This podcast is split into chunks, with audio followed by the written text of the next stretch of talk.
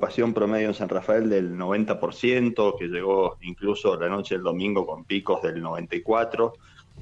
Una muy buena ocupación también en área metropolitana y el promedio provincial, así que muy contentos con, con el resultado y bueno, haciendo todo para que el turismo siga creciendo. Este, por ahora, eh, pensemos en las tres grandes obras que se vienen para el turismo del sur, ¿no?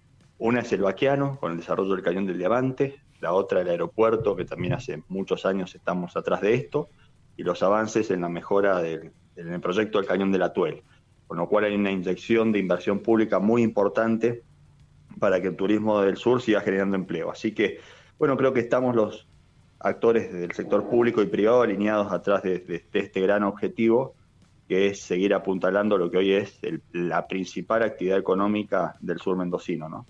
Bien, eh, vos ya lo denominás de esa manera, ¿no? Es, nuestra principal fuente de ingreso, ¿no? La parte del turismo. Por lo menos en el sur, de hecho, Es muy notorio, fíjate, Kili, cuando termina la temporada alta o un fin de semana de alta como este, los fines de semana luego se consideran alta turística. Bueno, eh, se siente ese vacío económico, no es lo mismo el nivel de actividad con turistas en San Rafael que sin turistas. Así que claramente esto es muy dinamizador de la economía. Una característica que tiene nuestro turismo es que está fuertemente basado en el empleo PYME, o sea, muchas empresas son eh, empresas familiares que tienen un complejo de alojamiento pequeño, por ejemplo, restaurantes que son también pequeños y que son iniciativas de familias, o sea, acá es muy común el atendido, el atendido por sus propios dueños y eso es un sinónimo de calidad para nuestro turista porque siempre digo que el San Rafaelino es muy buen anfitrión. Siempre se puede mejorar, de hecho hace poco hicimos una capacitación para anfitriones turísticos, pero nos lo reconoce la gente que nos visita, ¿no? La, la calidad humana del San Rafaelino para atender creo que es un gran activo que tenemos también.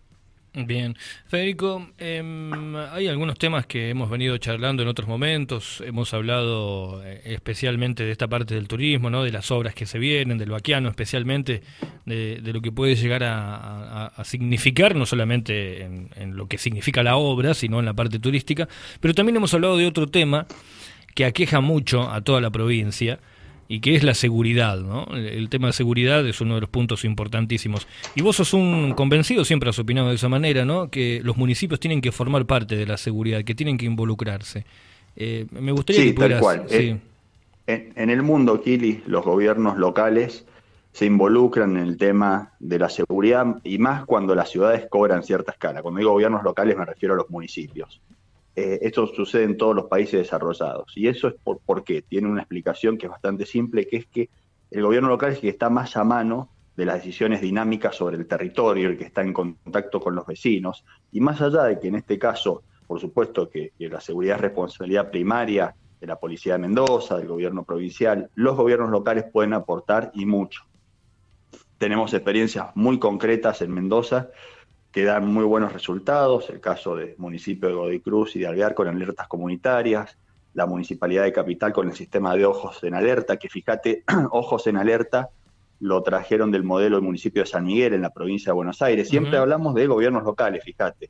Alvear copia su modelo en base de alertas comunitarias, en base eh, al de Godoy Cruz, el cual nosotros proponemos para San Rafael, que son soluciones tecnológicas para la lucha contra el delito que contribuyen y mucho con el trabajo de la policía, ¿no? Hablemos de un trabajo en tres patas entre el municipio, los vecinos y la policía de Mendoza. Me parece que ese es el camino que hay que seguir. San Rafael tiene que aplicar la ley de tránsito provincial, la cual obliga a los municipios a crear un cuerpo eh, de inspectores de tránsito o de preventores de tránsito que colaboran en la lucha contra el delito, porque en definitiva tener, eh, no hace falta tener personal armado capacitado, por ejemplo, controlando las dobles filas o haciendo multas de estacionamiento. Eso perfectamente lo puede hacer un empleado municipal capacitado, este, y esto nos permite, eh, por ejemplo, enviar policías a las zonas donde más necesarios son, ¿no? y, prevenir y trabajar activamente en la lucha contra el delito. Así que en eso, desde nuestro frente, tenemos una propuesta, un proyecto muy concreto que es tener un municipio activo en materia de seguridad, con un consejo departamental de seguridad que funcione, que funcione.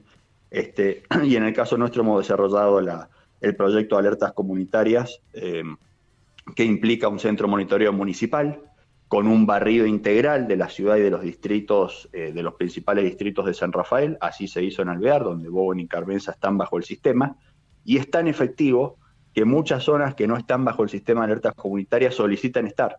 Muchos vecinos que no, han aplicado todavía, la herramienta lo utilizan. Es una herramienta muy cómoda que desde el teléfono se puede activar una, una central de alarma que está colocada en el barrio y todas las centrales de la ciudad están eh, supervisadas por un centro de monitoreo con un operador por turno municipal que trabaja en equipo con la policía. De hecho, en Godoy Cruz, el centro de monitoreo está en una comisaría, donde también, mm. también se ven las cámaras eh, del CEO, ¿no? del sistema de seguridad de la policía. Así que me parece que si aplicamos la tecnología a muchos ámbitos de nuestra vida, laboral y personal, ¿por qué no hacerlo este, en, la gestión pública y en la lucha contra el delito. Hay un proyecto concreto y se puede mejorar mucho la situación de San Rafael. Sí. Eh, Federico Samarvide está hablando con nosotros, el vicepresidente del MTUR. Cuando te referís a, que hay una propuesta de parte de, un proyecto que ustedes tienen preparado, te referís obviamente a, la UCR que ya eh, está tirando diferentes propuestas eh, con respecto a lo que sería ya elecciones del año que viene, ¿no? De, eso estamos hablando, un proyecto no solamente provincial, sino también municipal.